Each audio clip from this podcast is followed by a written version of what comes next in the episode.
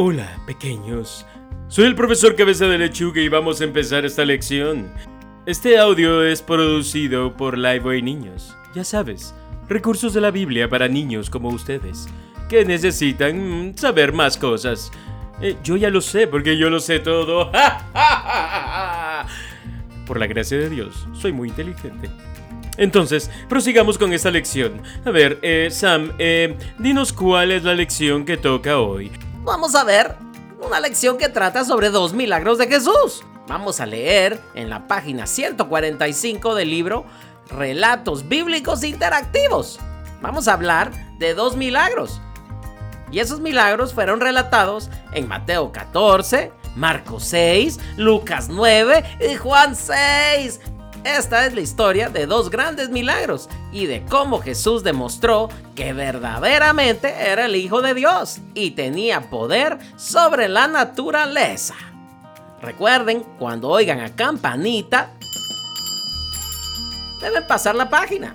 Así que empecemos. Jesús envió a sus discípulos a enseñarles a las personas sobre el reino de Dios que vendría. Regresaron, quisieron contarle todo lo que habían visto, escuchado y hecho, pero habían personas que iban y venían por todas partes. Los discípulos ni siquiera tuvieron tiempo para comer. Jesús se dio cuenta de que estaban cansados y hambrientos, así que les dijo, vayamos a un lugar tranquilo para poder descansar. Como estaban cerca del mar de Galilea, se metieron en un barco y navegaron hacia el otro lado del mar. Pero como las personas vieron a dónde iban, corrieron por la costa hasta que llegaron al otro lado y llegaron antes que Jesús y sus discípulos. Jesús salió del barco y vio a toda la gente. Entonces tuvo compasión de ellos porque eran como ovejas sin pastor. Así que empezó a sanar a los enfermos y a enseñarles.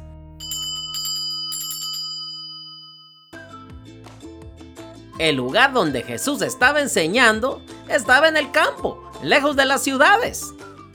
Cuando llegó la noche, los discípulos fueron a ver a Jesús y le dijeron, este lugar es un desierto y es tarde. Despide a la gente para que pueda volver a los pueblos y comprar comida. No es necesario que se vayan, les dijo Jesús. Ustedes denle algo para comer. Pero eran un montón.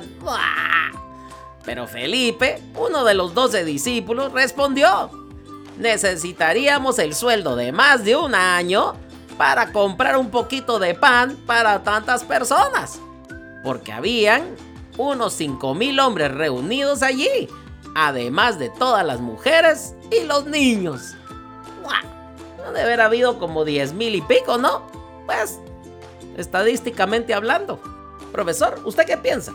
Solo 5.000 hombres, es como, eh, digamos, un partido de fútbol o algo así, ya sabes, eh, mucha gente, es bastante. Y si le agregamos mujeres y niños, pues estamos hablando eh, em, exponencialmente de un gentío. Eso es lo que llamamos en términos científicos un gentío. Así que sigamos leyendo porque esto se está poniendo interesante. ¿Cómo Jesús va a resolver esta demanda tan abrumadora de comida?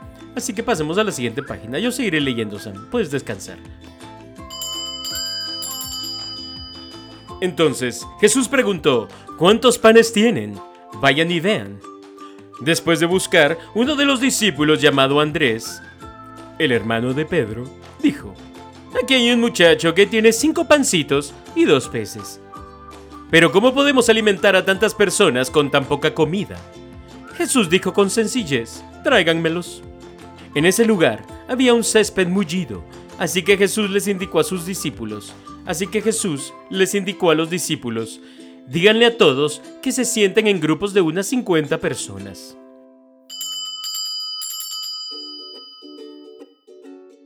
En la siguiente página podemos ver a Jesús con uno de los panes. La gente... No, ahí está la gente ya comiendo. Pero ¿qué pasó? ¿Qué pasó en medio de todo esto? Alguien que me diga, ¿el milagro ya pasó o no ha pasado? ¡Ay, profesor! Espera. Ahí dice, sigamos leyendo. La gente se sentó y esperó para ver qué sucedería. Jesús tomó los cinco panes y los dos peces, miró al cielo y dio gracias por los alimentos. Partió los panes y se los dio a los discípulos. y los discípulos los repartieron entre la multitud. Jesús también dividió los peces entre las personas.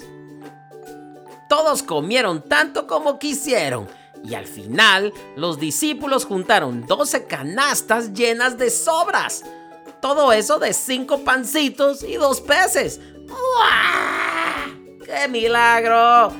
La multiplicación del pan y los peces. Todos comieron.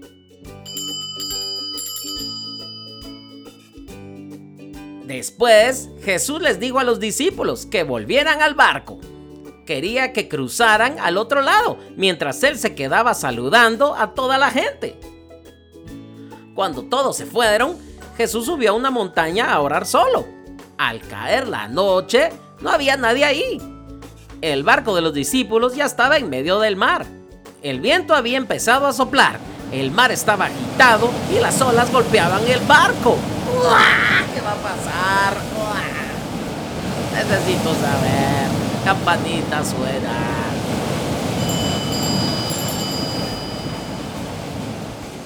Alrededor de las 3 de la mañana, Jesús se acercó caminando al barco donde estaban los discípulos.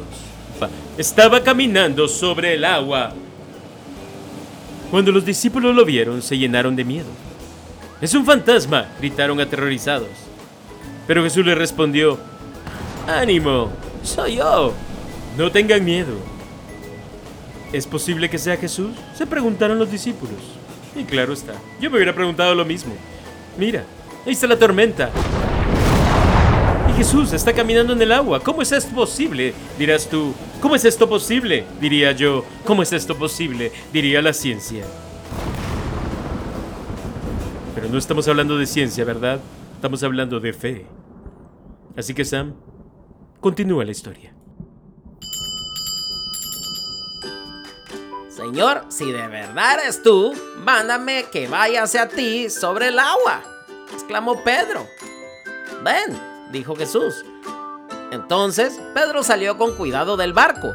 Primero puso un pie sobre el agua y luego el otro. Pedro también estaba caminando sobre el agua. Pero cuando miró a su alrededor, vio el viento y las olas. Tuvo miedo y empezó a hundirse. Aterrorizado, Pedro clamó, Señor, sálvame. De inmediato, Jesús extendió la mano y sacó a Pedro. ¿Por qué dudaste? le preguntó Jesús. Jesús y Pedro subieron al barco. Apenas lo hicieron, el viento dejó de aullar y el mar se calmó. Los discípulos adoraron a Jesús y dijeron, de verdad, eres el Hijo de Dios.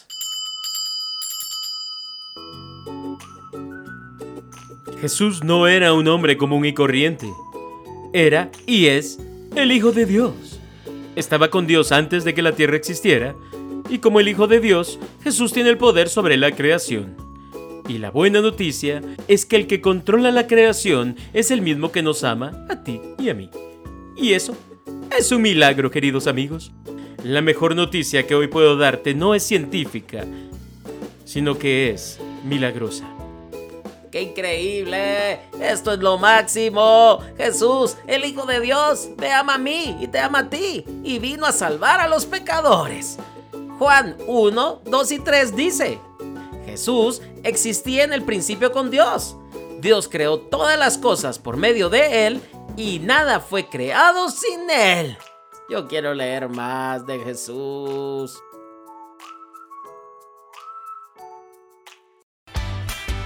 Quieres más recursos para niños, visita livewayniños.com. Este audio fue producido con colaboración del show de Sam. Visita nuestro show en YouTube